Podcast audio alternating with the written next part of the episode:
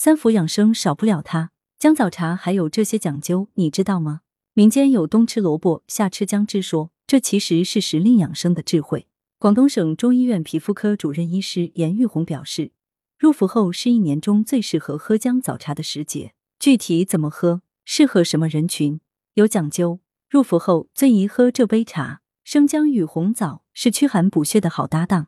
从立夏到三伏，被认为是最适合喝姜枣茶的日子。严玉红提醒，三伏天要防寒湿。每周喝一至两次姜枣茶，可以帮助温阳散寒。特别是已经明显有寒气入侵的人群，例如经常感到手冷脚冷的朋友，就更要把握好这个时机。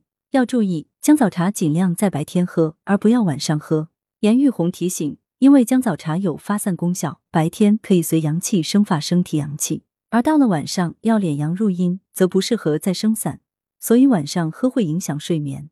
阴虚火旺者和小孩不建议。生姜、红枣虽好，但因为有发散伤津的功效，长期阴虚火旺的人，比如经常口腔溃疡、舌象瘦长、没什么舌苔又特别红的人，则不适合吃生姜、红枣。所以，如果出现口干、唇红、舌质红且无舌苔或少苔、大便干结、五心烦热等情况，就说明此时你体内的津液被损耗太过，不适合吃姜这类的辛味食物，否则会加剧津液的耗伤。小孩子能和妈妈一起喝姜枣茶吗？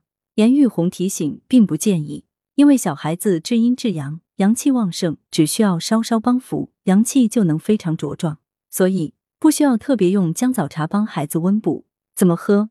姜不去皮，枣不去核。姜皮性凉，行水利湿，可以中和姜的温燥，又能加强祛湿的效果。枣核性平，归肝肾经。李时珍就倡导常含枣核，令口行津液，喝完茶。吃完枣，可以将枣核放嘴里含一会儿，特别生津滋阴补肾气。此外，由于红糖性温，因此姜枣茶更适合加红糖，能使温补功效更上一层楼，对女性尤为有益。严玉红提醒，湿气重的人还可以把红枣替换成紫苏，因为红枣滋腻爱味，容易生湿，生姜利水，能中和红枣的滋腻。但如果要更有效的祛湿，紫苏化湿醒脾，搭配生姜。祛湿力度加倍，效果更好。食疗方：姜枣茶。材料：红枣二至三颗，生姜三片，金钱加玫瑰花三至五朵，月经期加适量红糖，月经后加龙眼肉五至七粒。做法：开水冲泡或者煮沸后热饮。文阳城晚报全媒体记者林青青，通讯员扎冠林。